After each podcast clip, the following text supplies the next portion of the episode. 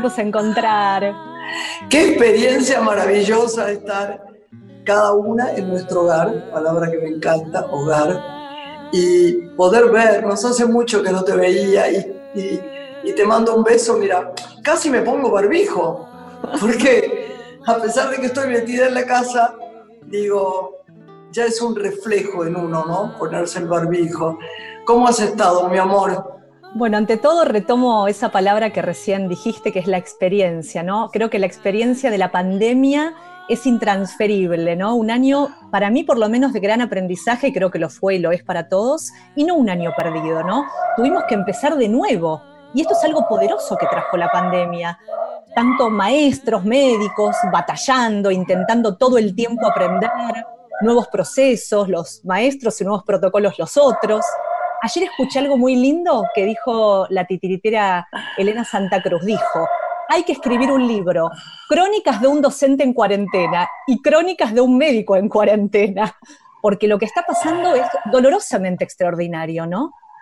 Sí, hay que, hay que, hay que hablar también de lo que, de lo que pasó con uno, ¿no? Eh, hay que hacer lo que yo llamo declaraciones valientes. Eh, el año pasado, ya no me acuerdo ni qué año, pero el pasado y el, anterior, yo corrí por la vida mucho. Hice una película tras otra, muy eh, difíciles.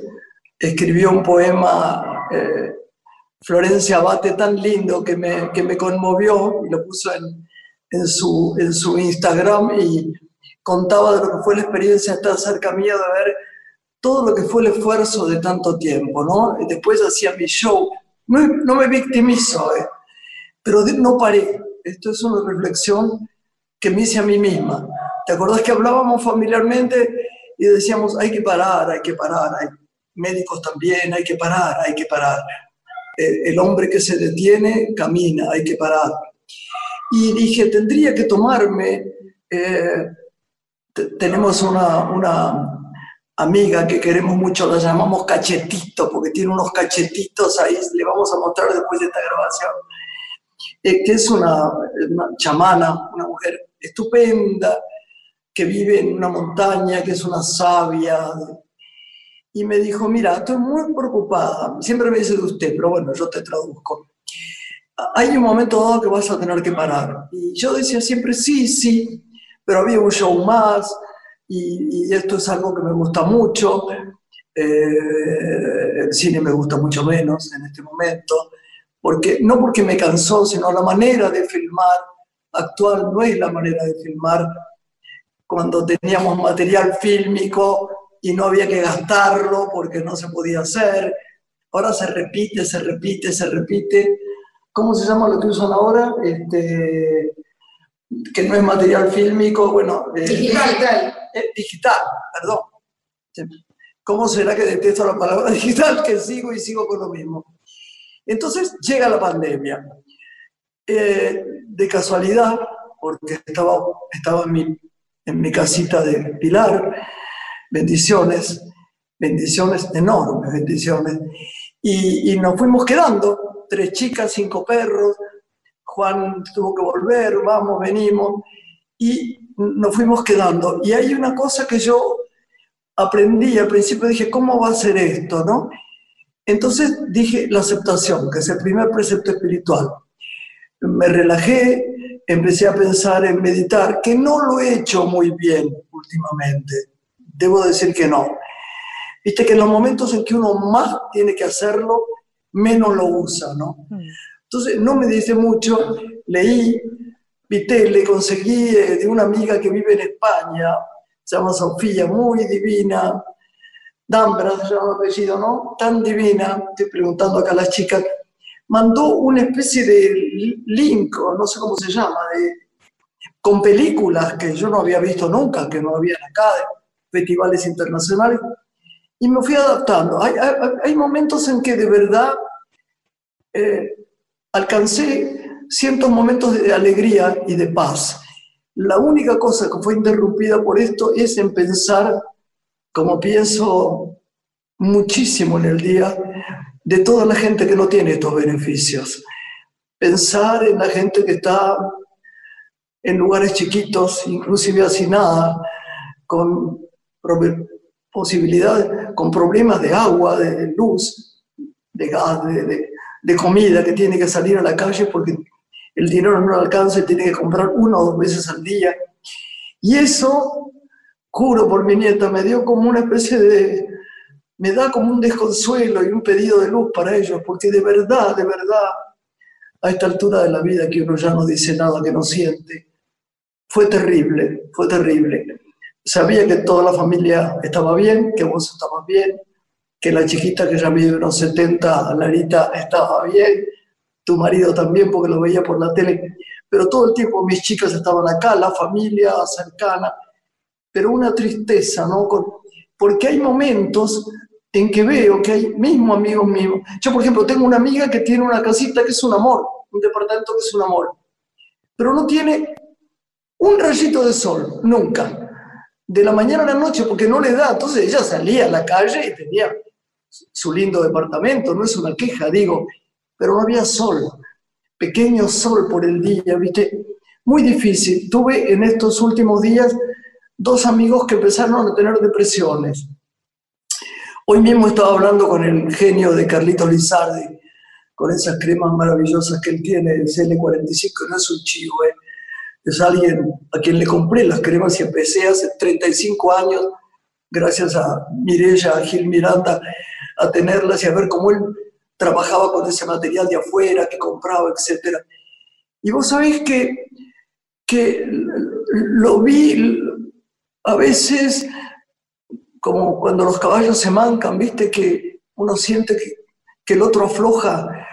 Veo también alrededor mío, no, no, no se puede salir, pero tengo una vecina muy preciosa que hace bombones, me mandó uno, me lo dejó en la puerta, otra que nos mandó un choripán, por ejemplo. Y la gente vive, subsiste, hace cosas. La de los bombones hace unos bombones extraordinarios. No me acuerdo bien cómo se llaman. Lolas. Lolas, Lolas, lo pueden mirar. Y la verdad, eh, así transcurrieron mis días. Y llega un momento que, claro, menos mal que está esta cosa, ¿qué pasaría si no tuviéramos todo este mecanismo de poder vernos, ¿no? De poder hablar con Jesús, con, con, esto de, de, de, de, vernos en una pantalla del Zoom. Sería terrible, eh, Lore. Esto es mi experiencia de ahora, pienso en los médicos. Vamos a tener una mujer de las que más amo en el mundo y que nombro siempre dentro de un ratito. La amo y la admiro de un modo increíble. Y tiene una hija médica. Y todo esto, viste, una madre que está cuidada en un sitio de salud, muy cuidada, pero que todo esto, todos los días, todos los días es un empuje hasta cierta reflexión de, de angustia, ¿no? Te dejo hablar. No, pensaba al escucharte en estas fases, un término que también se instaló mucho en la pandemia, hemos pasado y seguimos pasando por diferentes fases, vos los describiste muy poéticamente, hizo también poner en escena que no solo fueron los médicos y los maestros los héroes de esta pandemia, ¿no? También los adultos mayores que quedaron aislados de sus afectos más cercanos, de sus nietos. Y pienso en los chicos, vos hablabas de los contextos, y esta pandemia claramente visibilizó los contextos, las realidades de cada chico, porque el aula ya no es un edificio, es la casa de cada uno, de los alumnos y de los docentes. Y muchos maestros tuvieron que salir a buscar esos chicos que no prenden la cámara porque no se puede mostrar, porque en esa casa no llega la vianda con la que comían o desayunaban en la escuela. Y toda esta realidad hizo que realmente hoy sean los maestros los que tal vez sean unos de los más recordados, como los maestros de la pandemia, que salieron a buscar a los chicos a través de las pantallas, ¿no? A las pantallas que mencionas también, que están generando una sobredosis, ¿no? Lo que lleva a revalorizar lo personal, el encuentro personal, con una gran pregunta para mí, que va a ser, ¿cómo será la vuelta cuando nos reencontremos? Vos sabés que ¿Habrá abrazos, por ejemplo? no sé, yo tengo que tener cuidado porque yo no tengo miedo al contagio y por ahí me lo pego este bicho que nos ha humillado tanto. pero el arte también, la cultura, los, la gente de, de los audio, que maneja los, el arte visual, los compañeros. Yo hablo con muchos actores y actrices que están, mm, se sienten desamparados porque yo tuve una película que se llamaba El infierno tan temido, que en un momento dado decía, los actores cuando estamos inactivos somos feos, tristes, y había, de, de Onetti, y había cierta cosa verdadera en esto. Y además el dinero, hay, gente que no tiene que, no tiene resto para pagar sus expensas. Es muy, muy complicado todo y la única cosa que nos moviliza es saber que Dios no se muda, que, que algo va a pasar a favor. Y, no, y además no en este mundo, e, e, el mundo entero, no en este mundito de la Argentina. En el mundo entero está pasando que la gente está realmente muy angustiada, ¿no? Bueno, mencionas eh, a la cultura, ¿no? Y justamente la, pandemia nos propuso que, toda la industria del espectáculo dispusiera gratuitamente todo su contenido para transitar este tiempo acompañados, ¿no? Tuvimos conciertos, musicales de Broadway, teatro, y va a ser la última actividad que empiece a funcionar. En las últimas semanas, algunos espectáculos teatrales empezaron a funcionar a la gorra, pero a nivel económico, ya los empresarios teatrales de la Argentina anunciaron que la temporada está perdida, porque el sector más fuerte trabaja de marzo a septiembre y hay una posibilidad, según un protocolo que se empezó a bocetar, que comience la actividad teatral en el último trimestre. Me impresionó lo bien que habló Rottenberg. Es, bueno Rottenberg, ¿eh? es tan inteligente, tan... A veces a uno le duelen las cosas que alguna gente dice porque uno no tiene para todo aceptación, Lore porque las cosas que te duelen las querés cambiar y no las podés cambiar. Yo creo que como siempre lo que decimos es que este mundo va a ser de los que resistimos, no hay otra cosa. Y además con una cuota de... La aceptación tiene que ver también con... El otro día escuchaba unos, unos audios este, que pone Nacha Guevara y decía que todos los días había que agradecer. Agradecer era, te levantás, sonreís, aunque no tengas ganas, aunque sea eso, esa mueca, que no sea verdadera. Yo lo hago verdaderamente porque soy muy agradecida, hay que decir gracias por estar en esta vida un día más, con la gente que quiero o lejana, pero que está sana. El agradecimiento y la sonrisa creo que hacen mucho, mucho, mucho.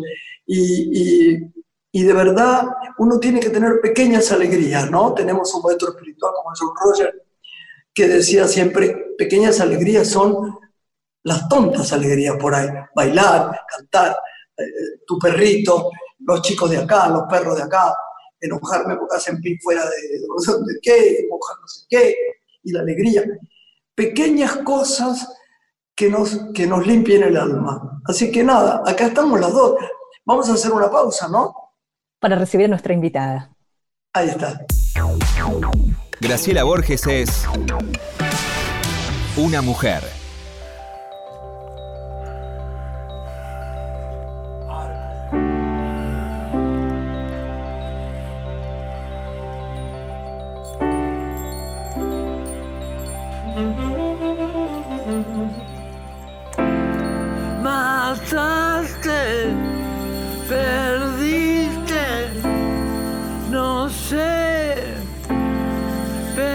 Perdón. Perdón.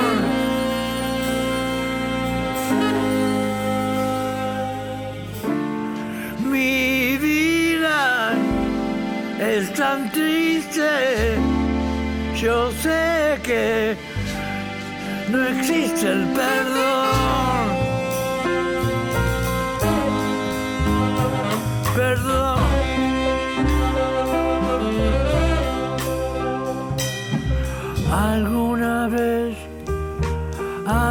tenía que pasar. No sé si lo entenderá. Yo siempre estuve aquí. ¿Qué es lo que existe en mí? Porque viviré tan triste. Yo sé que existe la voz.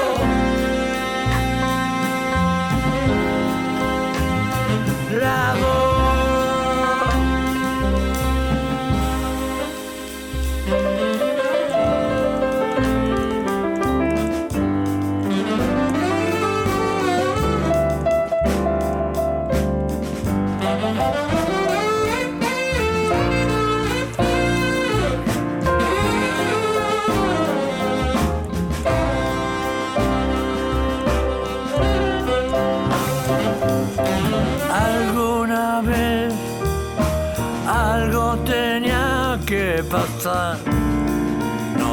si lo entenderá. Yo siempre estuve aquí.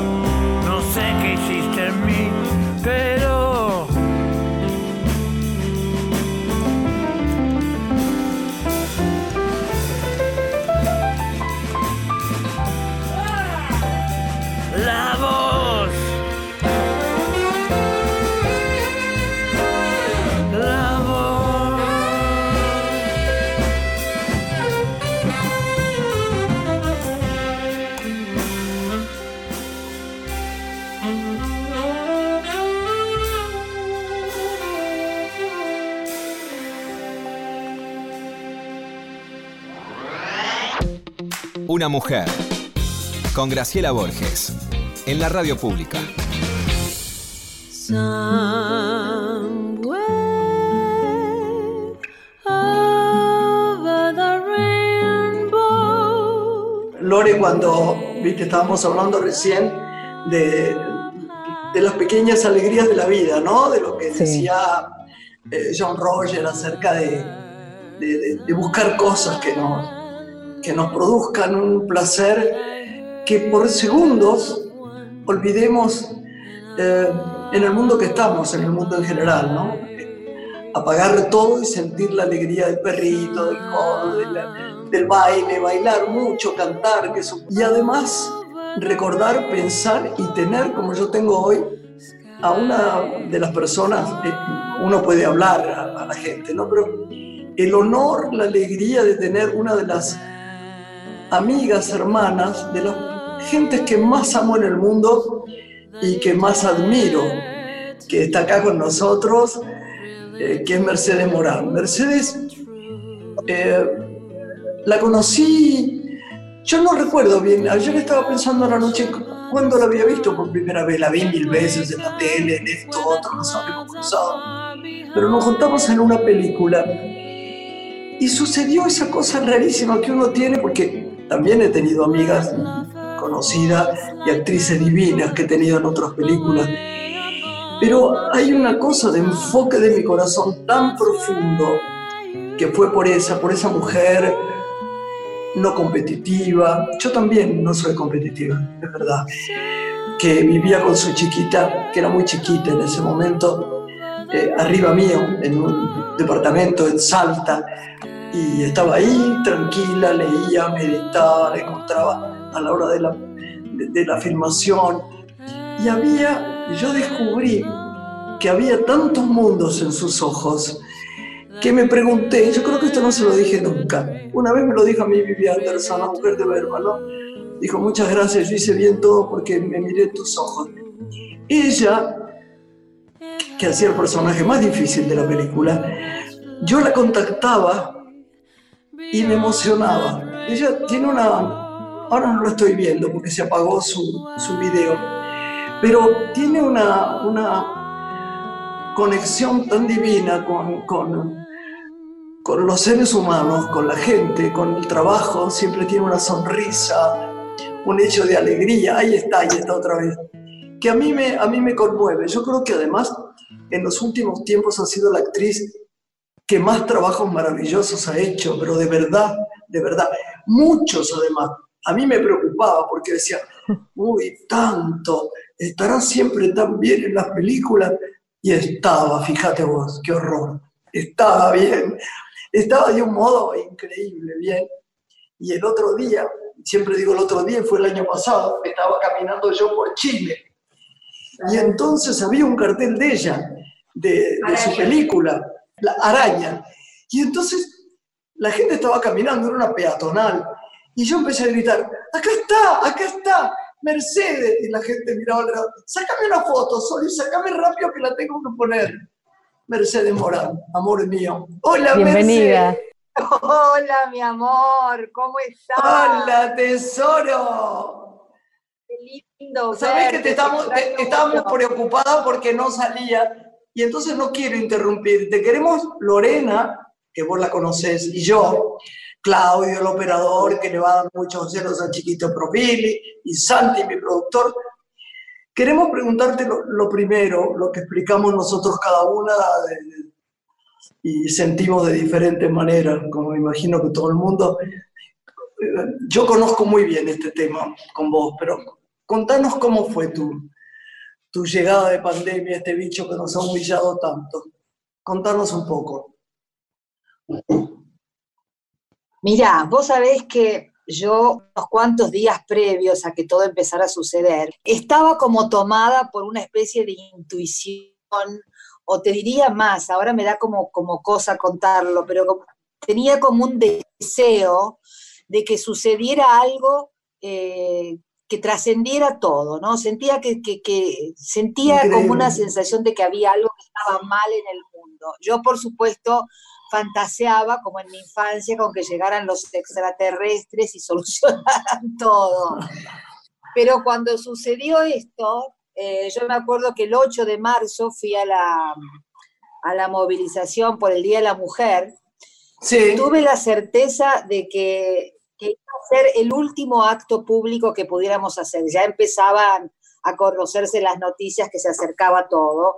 Y por otro lado, yo estaba siempre conectada con, estoy conectada con España, donde vive parte de mi familia, que ya habían empezado con todo. La, la primera sensación que tuve cuando nos, cuando nos confinaron fue de, de- de- de una enorme alegría. Mirá qué loco, ¿no? yo, yo acabo de decir lo mismo. Yo sabía que tenía que parar, que algo tenía que venir para la ecología, para el mundo, para mí misma. Totalmente, por supuesto. Entonces, eh, como, como venía, venía sufriendo tanto la falta de tiempo por, por cosas preciosas, porque estaba con mucho trabajo y demás, pero le estaba dando un valor al tiempo que no tenía. Y entonces la primer, los primeros 10 días volví a la lectura, volví a, a- a las, a las cosas pequeñas, a la meditación. Después, claro, todo fue poniendo más grave y más doloroso. eh, y de alguna manera, más allá de las rutinas que nos inventamos todos, de las pequeñas cosas que nos ayudan a estar en el presente, creo que ahora más que nunca, ¿no? Estar en el presente es, es, es sanador porque el futuro está muy incierto, porque el pasado ya pasó, salvo para recordar cosas lindas como, las, como los recuerdos que tengo con vos. Este, pero bueno, eh, siempre me- me- me- lo que sí se mantuvo en mí como una cosa constante fue el no derecho a quejarme, porque de verdad me siento una privilegiada, veo tanto dolor alrededor, este, que creo que no, no tengo derecho a quejarme. Estoy, estoy tranquila en líneas generales con cómo se está llevando a cabo desde el gobierno el, manejo de esta, de esta pandemia. Este, estoy adentro, me cuido, eh, he restablecido vínculos que solo el tiempo que me dio este encierro me han permitido restablecer. Viste que pasan esas cosas locas que de golpe llamás o te llama alguien que hacía mucho que no sabías de él y de verdad me preguntaba si no hubiera existido esta pausa, hubiéramos tenido la posibilidad de volver a conectarnos. Así que en líneas generales, más allá de la tragedia que significa todo esto, personalmente estoy tratando de que sea lo más nutritivo posible para mí este parate. Vos sabés que yo te entiendo tanto, porque el otro día, para mi cumpleaños, me mandó un mail mi nieta, ¿no? Y digo, y yo le mandé uno- un, un video de animalitos que aparecían por las rutas de México y por otros lugares. Eh, lo- de la ecología es ya una cosa que no se puede creer. Algo habíamos estado No. haciendo tan mal, ¿no? Tan mal. Y yo me di, me di cuenta, hecho, apareció gente, apareció gente que no, no, no me acordaba de ella, hoy desde de dónde era, de Suiza. ¿Y cómo estás? ¿Y te acordás de mí? Soy, crea lazos rarísimos. Hay dolor, angustia y, y, mucho reconocimiento también de gente amorosa, ¿no? Eh, el otro día vino y, eh, César Mancilla, que vos conocés, el, dueño de Tinto y Soda, y la mujer eh, con barbijos y dejaron en la puerta un regalo y una comidita. Y, ahí, se crean unos lazos tan raros y tan sensibles, uno está tan sensibilizado, o sea que también los temas de la alegría son muy elevados. Lorena, que va a preguntar algo. Sí, pensaba eh, al escucharla a, Mercedes transitar estas fases, como contábamos con Graciela en la apertura, que se definieron estos diferentes tiempos, ¿no? Que venimos transitando desde que empezó la cuarentena, que la pandemia nos invitó también a jerarquizar eh, momentos de nuestra vida, más allá de los objetos que descartamos, que donamos, que pusimos en otro lugar, y nos invitó para muchos a encontrar como otro lugar eh, en el mundo. Entonces le preguntaría a Mercedes, ¿Qué le enseñó este tiempo de pandemia que ella viene transitando? ¿Qué aprendizajes vos cobijás de este tiempo? Mira, la verdad que eh, creo que muchos, porque me parece que, bueno, por algo no los retiros, este, esos autoconfinamientos que a veces uno elige de otro modo, te llevan a, a, estar, a escuchar el silencio, a estar un poco en soledad. en mi caso, creo que yo hace mucho tiempo que medito, pero nunca antes había podido meditar todos los días de mi vida como desde que empezó esto, lo cual me provoca una serenidad y una manera de mirar eh, los vínculos, lo que me rodea, lo que decía Graciela recién, es tan potente como, como la solidaridad o la empatía con el otro cómo te enseña, ¿no? Hemos visto películas, hemos leído libros sobre las pestes y todo lo que, lo que pone de manifiesto, y entre las cosas horribles que pone de manifiesto, también se potencializa muchísimo el, sentido de solidaridad, bien entendido, no, no, no, no como... Eh, sino de ponerse en el lugar del otro, de poder entender cabalmente que, lo que, que, nadie se salva solo, que lo que vos haces tiene consecuencias. Entonces, bueno, hay como una, una redefinición de todo, de todo, porque hasta, eh, no sé, relaciones o vínculos que habían terminado eh, con un sinsabor, se restablecieron de alguna manera porque es como cuando te pasan esas crisis más personales y empezás a organizar la lista de lo verdaderamente importante y de lo secundario, que con el correr de los días, viste que se nos van mezclando, uno ya cree que eh, es son importantes cosas que no lo son. Eh, sin duda, sin duda. Yo pensé mucho en María, tu hija. ¿eh? Me gustaría que nos hables un poco de eso. Yo tengo con, ella una relación que casi no la conozco, de fervor, porque no, puedo creer lo que está haciendo en este momento, ¿no? Como todos sí, vos sabés que, claro, de, de mis tres hijas, las dos, la mayor y la menor, menor son actrices y, se dedican a lo mismo, pero la del medio, María, eh, eh, es, médica, trabaja en un hospital, está trabajando en el hospital Posadas. Así que bueno, eh, mientras, mientras el resto de la familia está encanutada en la casa y mandándonos mensajitos y bueno, todas las cosas esas que hacemos, me resulta muy duro y me da mucho miedo imaginarla en ese frente, ¿no? En ese frente. Ella y su pareja, los dos son médicos, los dos este, trabajan en el Posadas, eh, así que bueno, que esa es, eh, ese es mi gran miedo, sinceramente. Y después la otra gran tristeza que vos sabés muy bien también es tener a mi madre en el geriátrico que hace... Yo lo, yo lo conté, sí, perdón, yo lo conté, sí.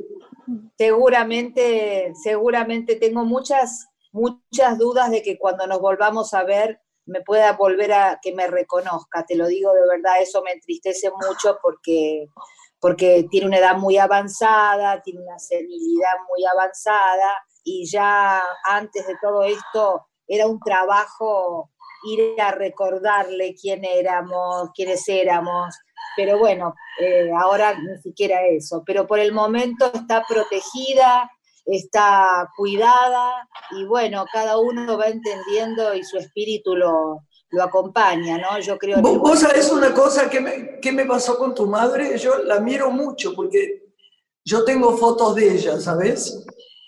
Hay, hay una cosa rarísima en ella. Es como, te vas a reír, vas a decir, esta amiga mía es tan tonta.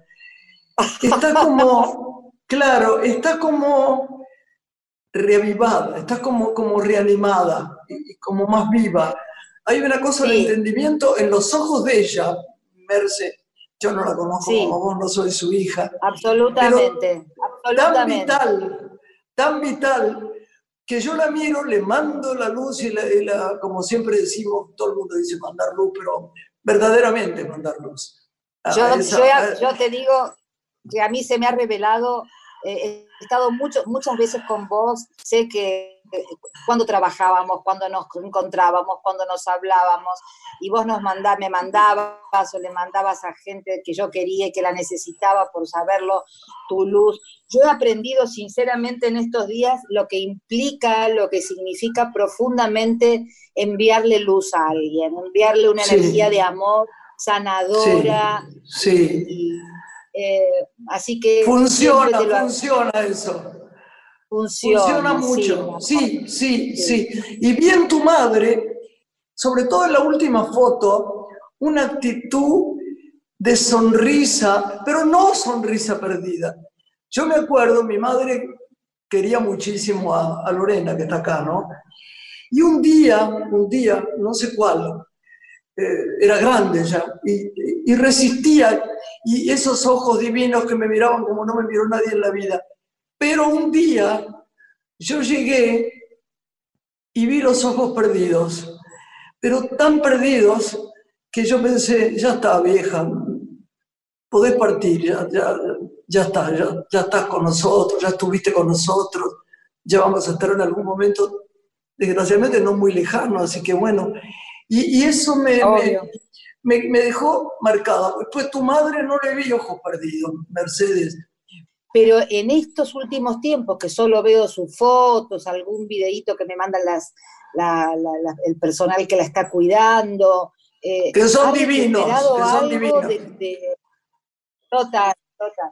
Así que bueno, eh, estoy tranquila. A veces me pongo triste o me preocupo por María, pero en general eh, he podido sostener eh, bastante la tranquilidad y el sosiego en estos días. Hacemos una pequeña pausa musical y continuamos en Radio Nacional junto a Graciela Borges.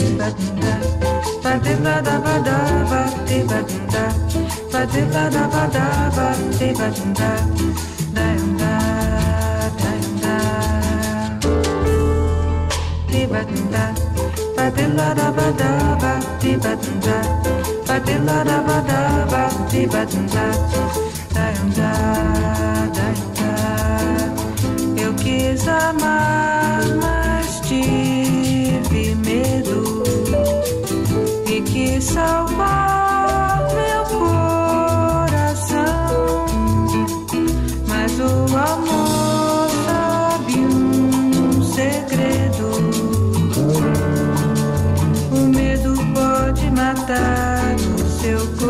coração.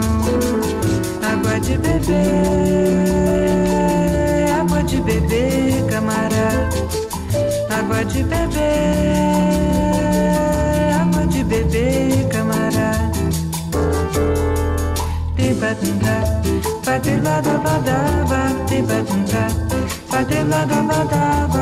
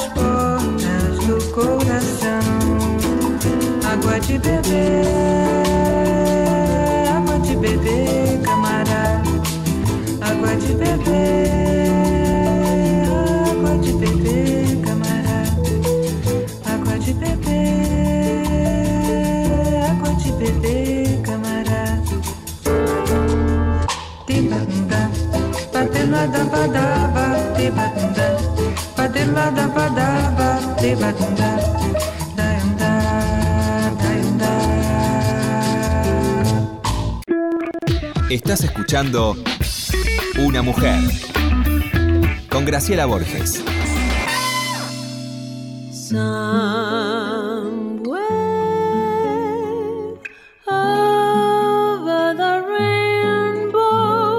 Continuamos la segunda parte del programa con nuestra invitada, Mercedes Morán.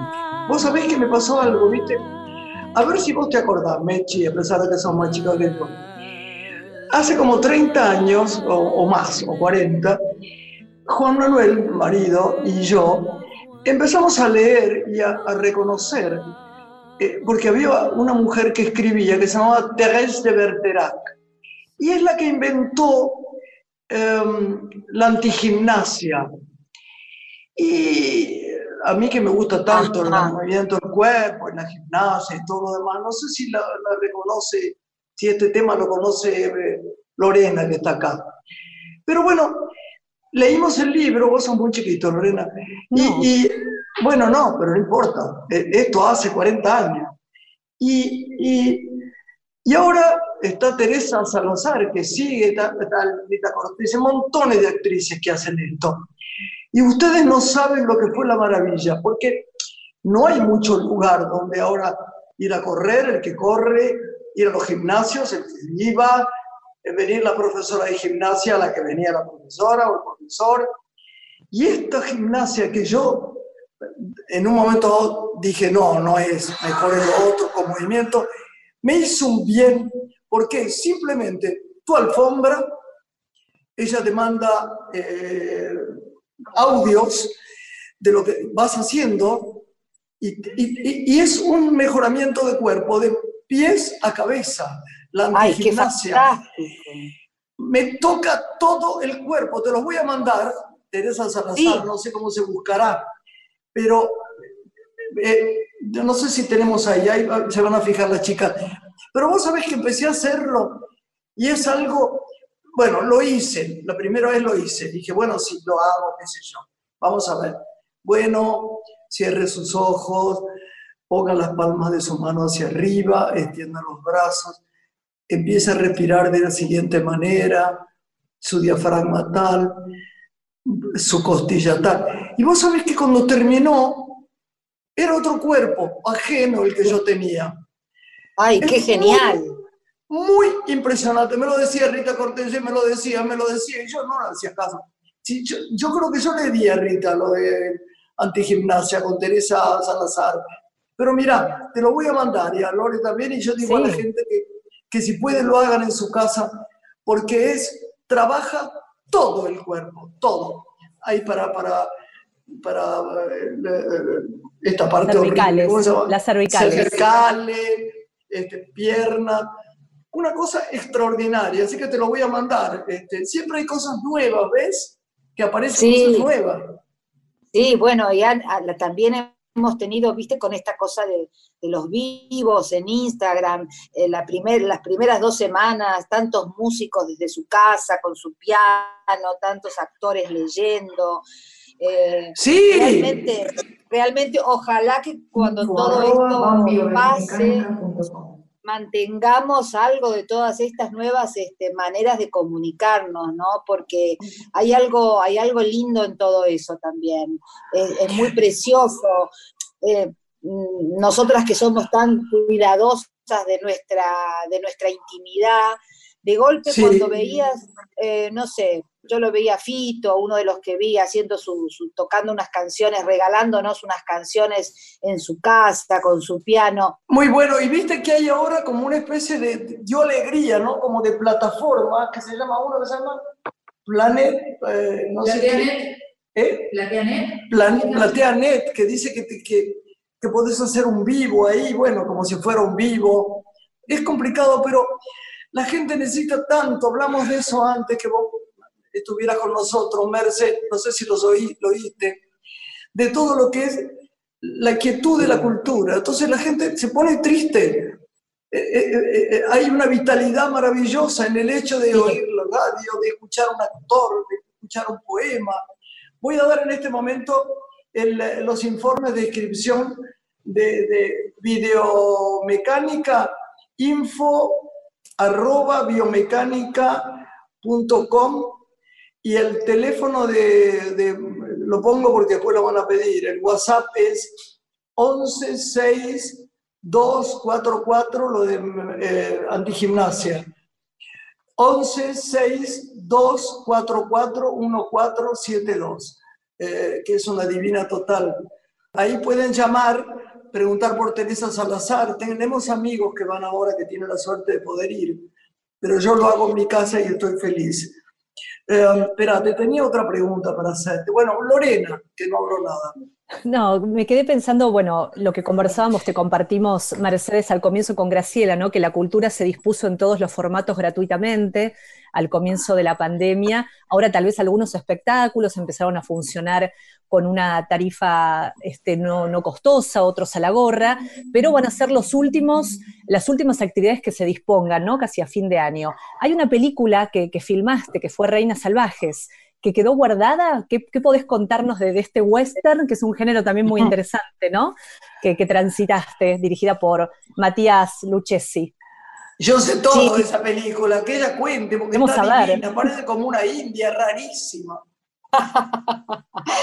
sí, bueno, me faltaba un western, viste, que digamos que son esas, esos géneros que con los que yo soñaba trabajar antes de saber que era un género, antes de saber que iba a ser actriz, cuando era una niña y jugábamos, no sé, a los cowboys, a los indios. Yo fui muy, muy varoncito de pequeña, así que siempre estaba jugando con primos varones. Este, y me acuerdo que me hacía poner un nombre que era un nombre masculino, así que cuando me apareció este guion donde dije tengo que andar a caballo por la montaña este, y luchar contra los malos, dije sí, lo hago, no lo dudé, porque respondí a aquella, viste, aquella fantasía de niña. Dije, bueno, a esta edad hay que darse esos gustos, ¿no? En general nunca pensé yo mi trabajo en, términos de carrera, ¿no? Siempre dejé que fuera la curiosidad y el deseo, el, el riesgo, lo que me llevara a hacer una cosa o la otra. Así que bueno, hicimos esta con Natalia Oreiro, este, con, con con producción de Patagonic, eh, y sí, está en la etapa de postproducción, creo que tenían pensado estrenarla por el mes de junio, julio, así que se debe haber corrido para más adelante como casi todo. Este, pero los músicos, quienes vamos a ser los últimos, los últimos en reinsertarnos en lo que llama la nueva normalidad, y mientras tanto, pensar en lo mal que está la gente de nuestra profesión, Grace, porque hay algunos pocos privilegiados que nos contamos entre ellos, pero la gran mayoría está, está sin trabajo, está en una situación hablamos lamentable. De eso, hablamos de eso en cuando empezó el programa, porque la verdad es un horror, un horror. Es un horror, por eso es bueno que los canales pasen ficciones nacionales, para que por, por, lo menos los actores y las actrices puedan cobrar sus repeticiones, sus derechos de imagen, que es lo único que puede ingresarles después de, de, un, de, un, de esto que, que, nos ha parado a todos, vamos a ser los últimos en volver, y además, bueno, que ya estaba el gremio en, en crisis, y también a todos los técnicos, que vos los adorás como los adoro yo. Toda yo los adoro. Está, viste, que son, son el corazón de una película, y esa gente está muy mal porque no tiene respuesta de ningún tipo, no tiene protección económica de ningún tipo, no pueden trabajar y ellos salen a trabajar diariamente por su sustento. Así que bueno, ser solidarios con ellos también, ¿no? Es lo que acabamos de decir, hablamos de, la gente, de la gente, de, de, de todo, de todo, la cultura de arriba para abajo, de abajo para arriba, es un momento de una pena enorme. Vos ves que además todo el tiempo tenés amigos maravillosos y no, y conocidos, y gente que, que, ha sido tu, gente de tu equipo, que dice todo el tiempo, no sé qué hacer, no sé qué hacer. Esto yo nunca lo digo, pero estoy haciendo servicio, hagan servicio, hagan todo lo que puedan. Mira, yo siempre creí desde chiquita, este, explico mal las cosas, ¿no? Pero que el diezmo es muy necesario. Uno debería dar, por lo menos, si es que puede, si es que puede, después de uno mismo de solventar su comida, su vida, su ropa, dar el, 10% por lo menos de lo que tiene. Y yo creo que este es un momento de no tener los ojos distraídos. Este es un momento realmente de mirar al otro, de saber que yo tuve que dar plata a una persona, jamás en mi vida lo nombraría, que me contó y sé y no me pidió que no tenía plata para comer. De estos hay montonazo. Entonces, si un poquitito, un poquito nada más, miramos al otro y sabemos quién de verdad le hace falta algo, ya es, el servicio es una de las cosas más mágicas que le sucede al, ser humano, ¿no? Absolutamente, absolutamente, porque el, lo bien, lo bien que te hace, ¿no? Poder darle una mano a otro. Digo, eh, eh, obviamente que le estás haciendo un bien, pero lo que, lo que vos como persona, cómo, cómo te satisface ese sacarte lo que, lo, que, lo, que podés entregar al otro. Sin duda, sin duda. Y por primera vez pensaba al escucharlas, todos nos necesitamos, algunos desde lo económico, otros desde una palabra de aliento, quienes están solos, compañía, y eso también es interesante, ¿no? Esto es parte de los aprendizajes, me parece, que nos acercó la, la pandemia, por primera vez a todos. No, no, tenemos que ir, verse, gracias por haber hecho este esfuerzo enorme. Es la primera vez que hacemos eso y yo pedí tanto que estuviera porque este grupo te ama mucho. Yo con todo mi corazón, vos ya lo sabés, y fue tan lindo tenerte. Por ahí les pedimos disculpas. Eh, nuestro amigo va a tener que hacer una producción bastante difícil, nuestro amigo, porque a veces se nos va la voz pero te agradezco en el alma, te quiero, hermana de camino, mi pequeña y maravillosa hermana de la sonrisa eterna, del siempre oro. Bueno, mi amor, te quiero, adoré verte, te saqué una foto, ya te las voy a mandar para que veas lo bella que estás. Ah, sí, por lo menos verte un ratito así. Gracias, mi amor, te quiero. Chao, gracias, mi amor. chicas. Gracias. Gracias, gracias, Lori, gracias, chicos, gracias, Claudio. Gracias, a todos. Un beso enorme. Hasta la próxima. Chao, Lore. Nos despedimos. Será hasta el próximo encuentro. Una mujer se ha perdido conocer el delirio y el polvo. Se ha perdido esta bella locura, su breve cintura debajo de mí. Se ha perdido mi forma de amar, se ha perdido mi huella en su mar. Veo una luz que vacila y promete dejarnos a oscuras.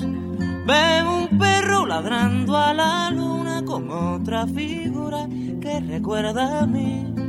Veo más, veo que no me halló. Veo más, veo que se perdió. La cobardía es asunto de los hombres, no de los amantes. Los amores cobardes no llegan a amores, ni a historias se quedan allí, ni el recuerdo los puede salvar ni el mejor orador conjugar.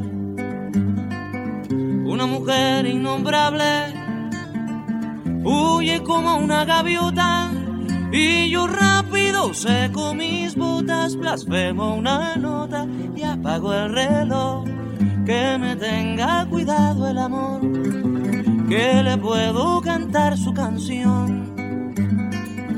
Una mujer con sombrero como un cuadro del viejo Chagall, corrompiéndose al centro del miedo y yo, que no soy bueno, me puse a llorar, pero entonces lloraba por mí.